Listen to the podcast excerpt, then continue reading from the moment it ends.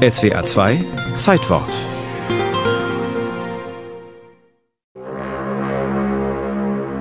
Solche Luren erklangen in der Bronzezeit im Norden Europas.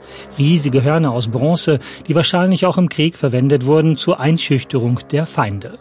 Damals, 2000 Jahre vor unserer Zeitrechnung, lebten die Menschen im heutigen Deutschland nicht in Urwäldern, sondern in einer Kulturlandschaft voller Felder mit Überbevölkerung und Raubbau an der Natur. Wir haben das aber schon in früheren Zeiten, weit vor der Bronzezeit, dass Landschaften komplett ausgeräumt waren berichtet Martin Schmidt vom Landesmuseum Hannover über ökologisches Desaster in der Bronzezeit. Alles übernutzt und alles rausgekloppt, alles Holz verwendet, weil es einfach kein großes, vernünftiges Holz mehr gab, weil die Landschaft einfach komplett ja, ausgeräumt worden ist. Parzelliert, bewacht und beackert mit Pflügen wie dem aus Walle.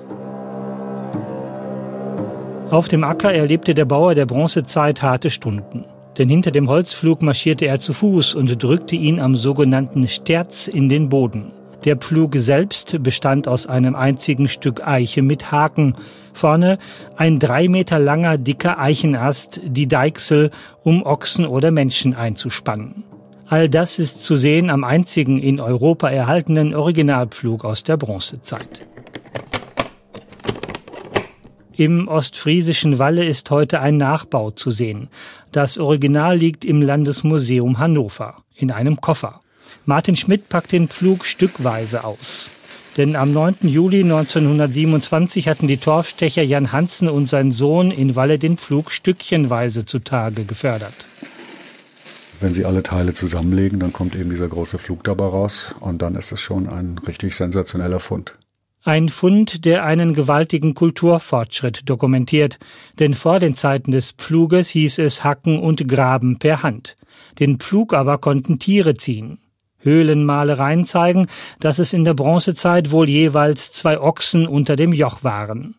Mit dieser neuen Technik konnten Ackerbauern schnell und effektiv große Flächen für die Saat vorbereiten. Hier geht es im Wesentlichen darum, so eine Saatfurche zu machen. Dann werden dann die Saatkörner eingelegt und dann wird das wieder zugemacht und dann wächst es hoffentlich. Die wussten schon genau, was sie taten.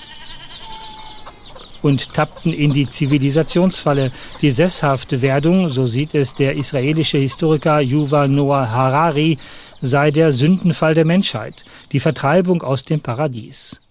Der Mensch war als Jäger und Sammler gestartet, ein aufrechtes Wesen, das viel lief und sich als Wildbeuter gesund von Fleisch und Früchten ernährte.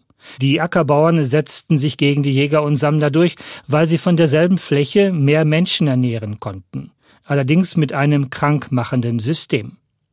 Bei der Feldarbeit können Bauern sich die Rücken ruinieren. Wegen der einseitigen Ernährung mit Getreide kam es häufig zu Mangelkrankheiten. Die Menschen vermehrten sich rasant. Vorher unbekannte Seuchen breiteten sich aus und erstmals Zahnschmerzen. Vorher hat der Mensch kein Karies. Das heißt, das ist eine moderne, von dem Menschen selbst entwickelte Krankheit, wenn man so möchte. Ne? Sagt Historikerin Larissa Strese-Gassiew vom Archäologischen Museum Oerlinghausen in Westfalen. Ackerbau und Viehzucht, eine Lebensweise, die aus der heutigen Türkei nach Europa kam. Ein Kulturimport aus Anatolien, genau. In der Jungsteinzeit. Irgendwann mal verschmelzen diese Kulturen und der Mensch übernimmt diese Art von Leben, eben Sesshaftigkeit und nicht mehr Nomadentum. Statt mit Pfeil und Bogen zu jagen, lenkte der Mensch nun den Pflug. Auch den Pflug von Walle im Schweiße seines Angesichts. Bis der Pflug eines Tages ins Moor fiel und versank.